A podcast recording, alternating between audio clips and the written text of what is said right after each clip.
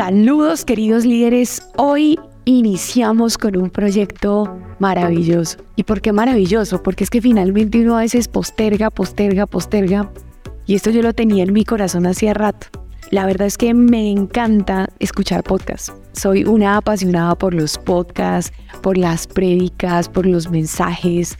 No escucho noticias, no escucho música, solo escucho cosas que me ayuden a crecer, alimentar y nutrir mi liderazgo, porque reconozco que todos somos una proyección de lo que escuchamos, de lo que vemos, de lo que leemos, de la gente con la que nos relacionamos.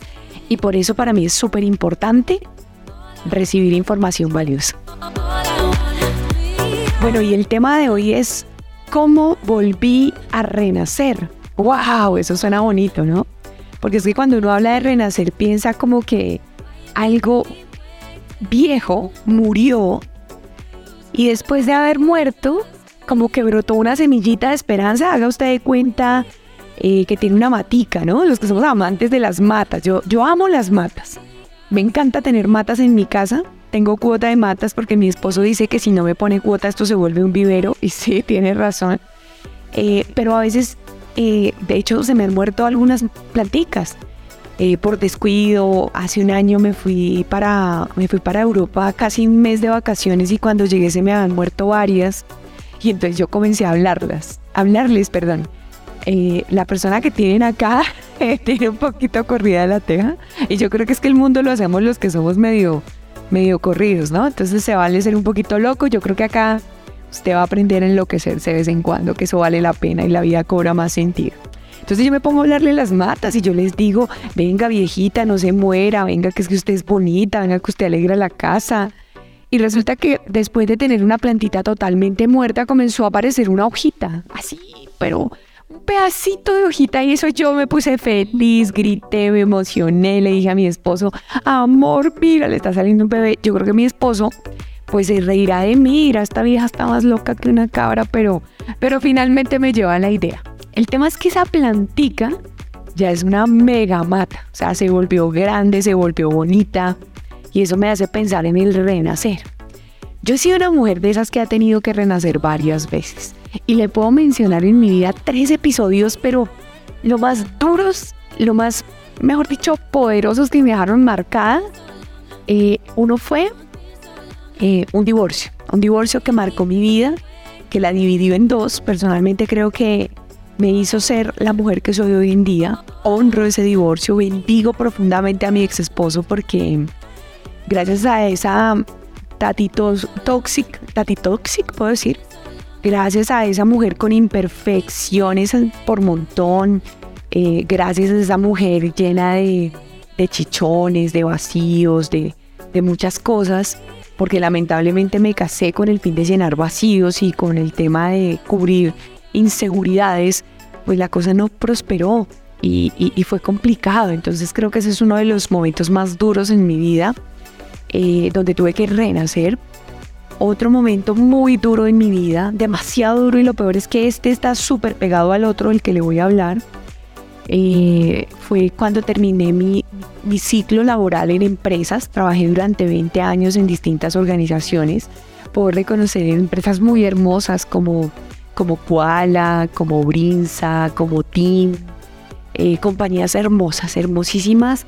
Eh, y salí de la última compañía, eh, como sale uno de la última compañía sin querer hacer lo mismo, de lo mismo, de lo mismo, pero con obligaciones, con compromisos, con deudas. Vivía sola, entonces no sabía cómo me iba a mantener porque era de las que pensaba que si no trabajo no como. Y eso es puro cuento. Pilas con esas creencias. Y vamos a hablar, estos episodios de conversaciones para líderes tienen ese propósito, que cambiemos nuestras creencias, que nos quitemos todo eso que nos hemos autoimpuesto y que realmente no tiene valor. Entonces este fue uno de los momentos más complicados para mí, donde tuve que renacer. Y lo siguiente eh, fue la muerte de mi abuela yo creo que ha sido uno de los momentos más duros de mi vida también. Eh, su ausencia me obligó y me llevó, diría yo, a renacer. Porque toda mi vida giraba en torno a mi abuela.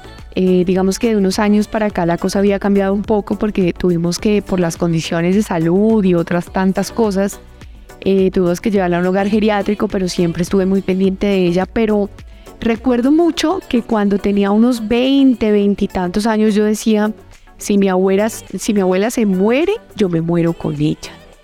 Entonces, des en cuenta cómo a veces con nuestras propias palabras nos condenamos eh, y nos bloqueamos frente a muchas cosas. Entonces, bueno, esos creo que fueron los tres momentos más duros en mi vida hasta el momento. Pero asimismo los momentos que me hicieron crecer, que me hicieron renovar, que me hicieron sacudir y que me hicieron volver un mejor ser humano. Eh, ¿Cómo volví yo a renacer? Y entonces que, quiero que nos pongamos aquí a pensar en este momento de qué manera yo vuelvo a renacer, de qué manera yo vuelvo a levantarme del polvo de la ceniza, padre de sufrir, hermano. Bueno, yo no sé si lo dicen así, eso me sonó medio francés y lo dicen es como padre de, bueno, no, tengo que practicarlo, pero, pero el rollo es pare de sufrir y arranque, arranque con la vida, arranque de nuevo, eh, reconozca como dicen por ahí, eso es lo que hay. Y si eso es lo que hay, pues ¿qué voy a hacer con lo que tengo? ¿Qué voy a hacer con lo que hay en adelante? Eh, porque una de las cosas que tenemos que tener súper, súper en cuenta es la confianza y el creer. Y es que cuando nos desechan, por ejemplo, cuando nos, nos, dejan de querer, cuando nos comienzan a tratar feo y como un patito, como un patito feo, digo yo, y eso me lleva a pensar en, cuando yo me divorcié, por misericordia de Dios, profundamente puedo decirlo, yo no tenía dónde vivir. Entonces, una amiga que era la mamá de la que fue mi amiga en la niñez, me dijo, vente a vivir a mi casa y duermes en la cama de mi hija que vive ahora en otro país. Pues yo no tenía cama, yo no tenía nada, yo solo tenía mis libros que los amo, los adoro y les debo mucho de lo que soy mi ropa, mis zapatos y un carro que estaba de bien. Y creo que llevaba como un mes en el trabajo nuevo porque estaba sin trabajo. La cosa fue dura. Entonces, recuerdo muy bien que un día de aseo, mi amiga saca unas cajas llenas de basura. Y ahí había un osito, un osito que yo de hecho hace tiempo lo saqué, lo boté, lo regalé, no sé pero ese osito me hacía pensar en cómo yo me sentía en aquel momento y es que yo me sentía destruida, me sentía abandonada, me sentía no amada, me sentía desechada. Y recuerdo que cogí el osito, ese osito no tenía un ojito, o sea, imagínense el osito desbaratado, todo sin pelito, sin ojito, así me sentía yo. Y uno ahí, en ese punto es cuando dice, ¿de dónde creer? ¿De dónde confiar? Pero es que en la adversidad y en los momentos más oscuros y más amargos es cuando aparece Dios.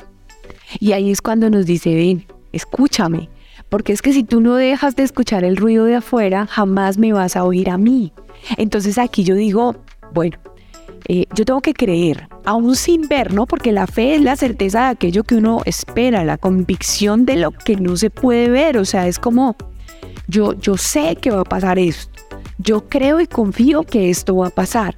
Y es que a veces uno tiene que prepararse para, para lo mejor, pero en el fondo estar preparado para lo peor también, ¿no? Hay que esperar lo mejor, pero estar preparado para lo peor, porque a uno la vida le puede mostrar distintos escenarios y pues uno es el que decide qué hace con esa situación, qué es lo que hace con eso.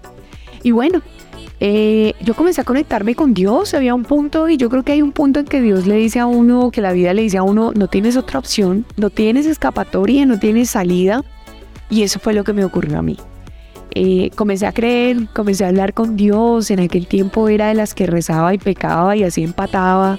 Eh, pero en el fondo sabía que había un Dios y le decía como, como muéstrame esto porque yo sin cama, era indignante, era muy triste, yo, yo, yo recuerdo eso y, y era fuerte, pero creí, creí y hubo algo muy importante y es que confié, confié porque en la vida me había, digamos que enfrentado a otros, a otros desafíos fuertes y resulta que de un momento a otro, pues cuando me enfrento a esta situación dije, si yo fui capaz de hacer esto y fui capaz de hacer esto, pues esto también lo voy a sacar adelante. Eh, de mi querido ex esposo recuerdo, recuerdo algo que, que, me marcó profundamente y creo que esa fue como la patadita de la buena suerte, eh, o más bien como el impulso realmente.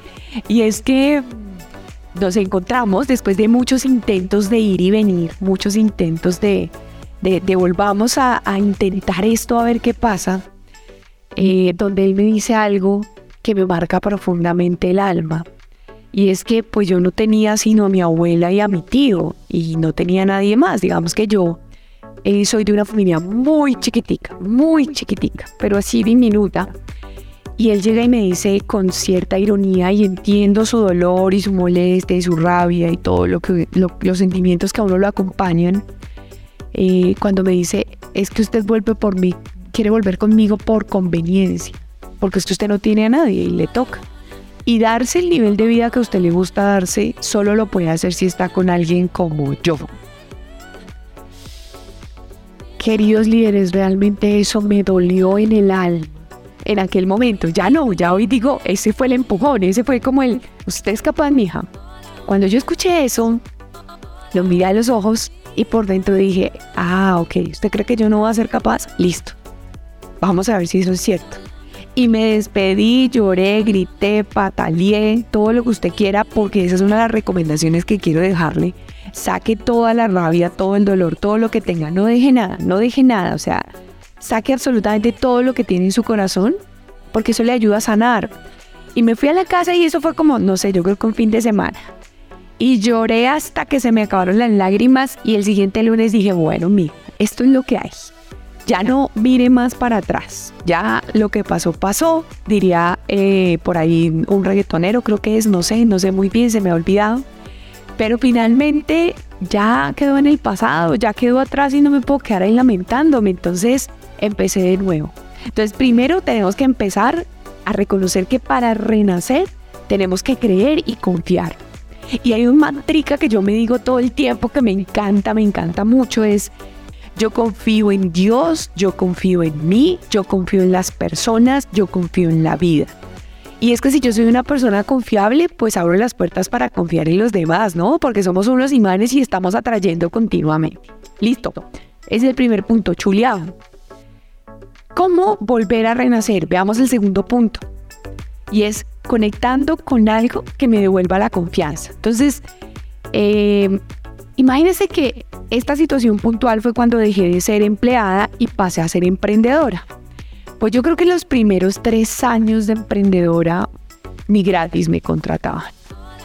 Eh, en ese tiempo, pues obviamente ya se habían acabado los ahorros, ya había vendido un negocio que tenía, ya estaba, pero mejor dicho, como diríamos en mi país, en rines. Así que en medio de las lágrimas y el dolor, porque me sentía frustrada y por eso entiendo tanto cuando alguien está sin empleo, cuando alguien se siente en una situación tan crítica como, como no, sentir que no está pasando nada, yo recuerdo que me puse a estudiar, porque yo me conecté con algo importante y era, ¿a usted qué le gustaría hacer si tuviera todos los recursos del mundo? Y yo decía, a mí me encantaría ser conferencista.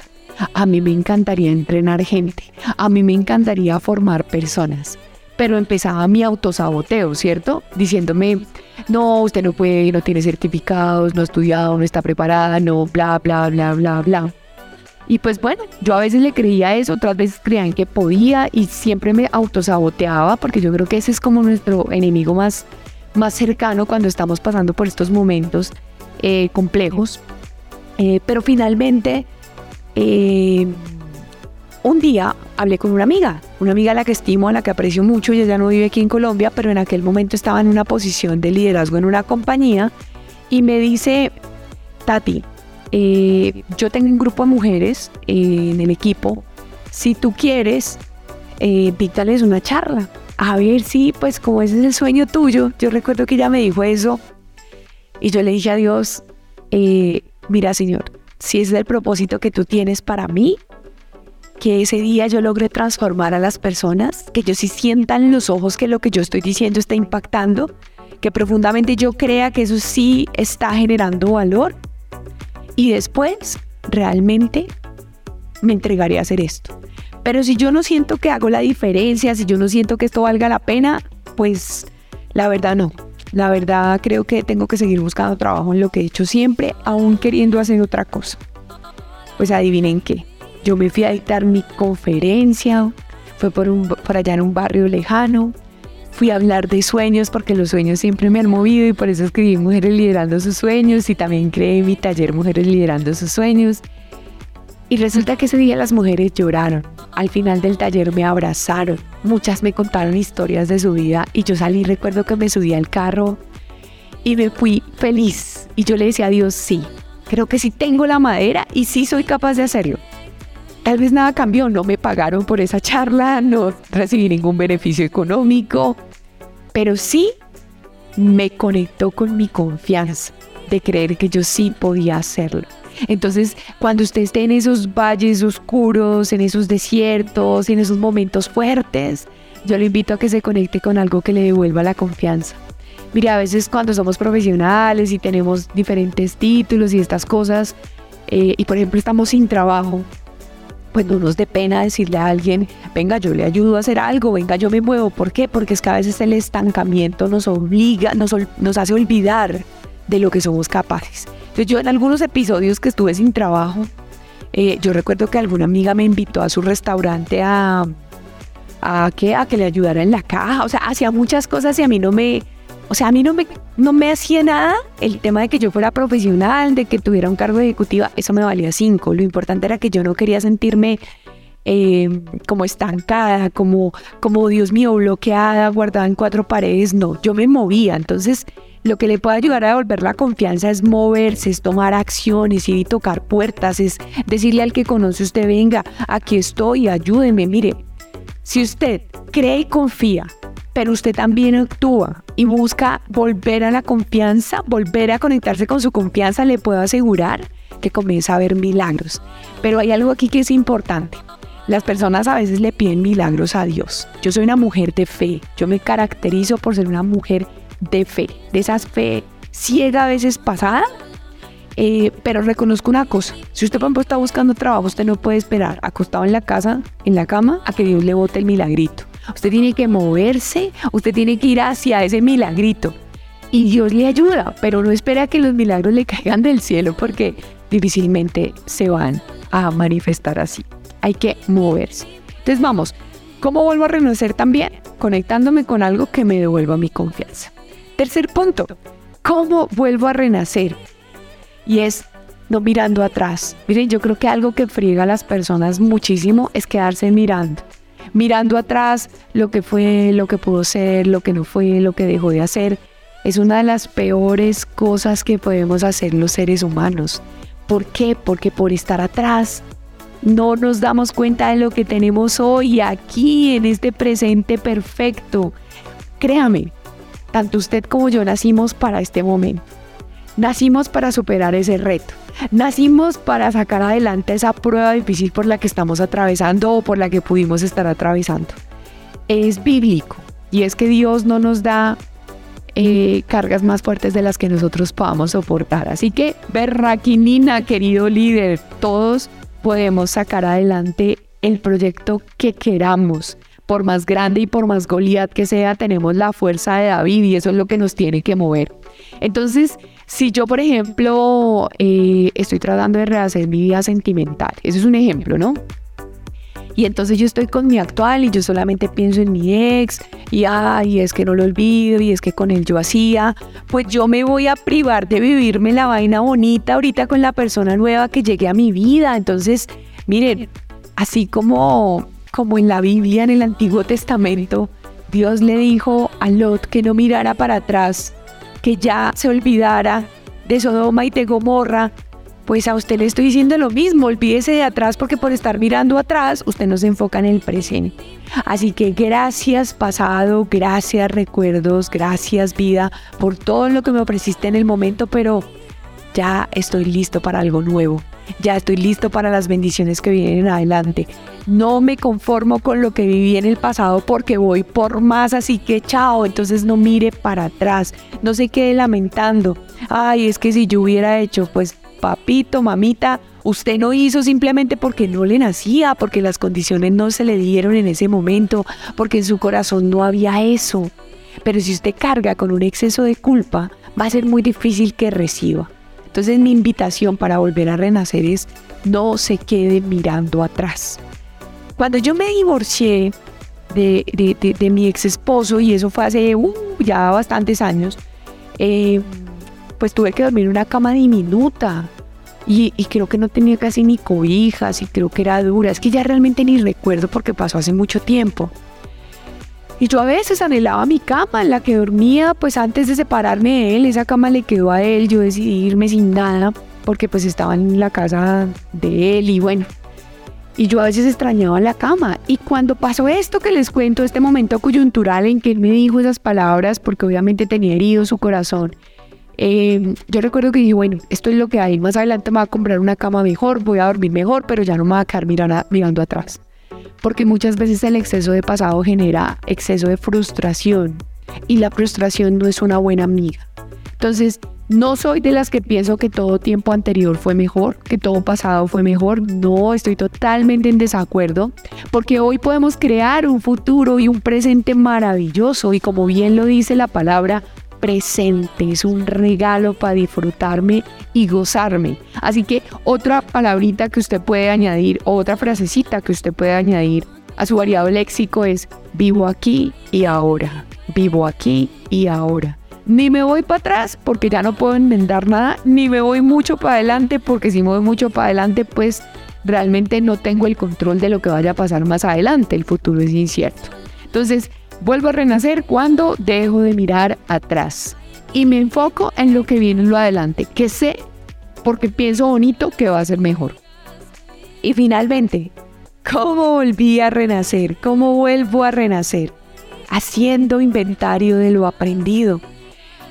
Cada una de estas tres situaciones reveló en mí eh, algunos rasgos de mi carácter, de mi personalidad, que tuve que cambiar, que tuve que modificar. Por ejemplo, la persona que se casó hace tantos años, que se divorció, era, muy, era una persona muy distinta a la de ahora, era una persona eh, soberbia, egocéntrica, era una persona de pronto materialista, de pronto, bueno, es que, mejor dicho, la Tati de ese tiempo la honro, la bendigo, la amo también, pero le digo gracias porque hiciste, la, hiciste que esa Tati volviera esta Tati una mejor Tati. Así, más o menos, para resumir.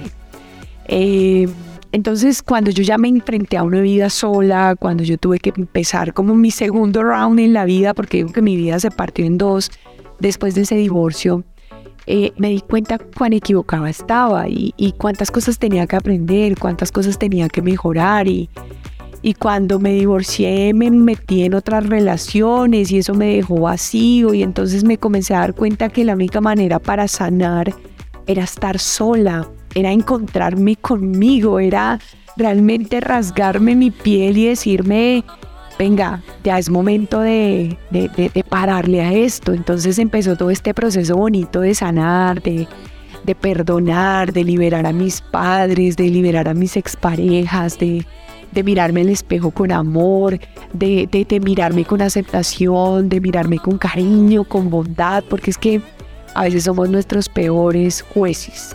Y creo que eso fue parte de mi proceso. Eh, fue comenzar a vivir sola y aprender a vivir sola, que wow, eso era uno de mis temores más grandes, porque yo decía antes de casarme, bueno, un día mi abuela muere, un día mi tío se va y yo qué, yo quedo sola, yo no tengo a nadie, eh, qué va a ser de mi vida. Y bueno, la vida es tan buena maestra que a lo que más tememos, más nos enfrenta. Un día me dijo, bueno, aquí está tu peor temor, ¿qué vas a hacer con él?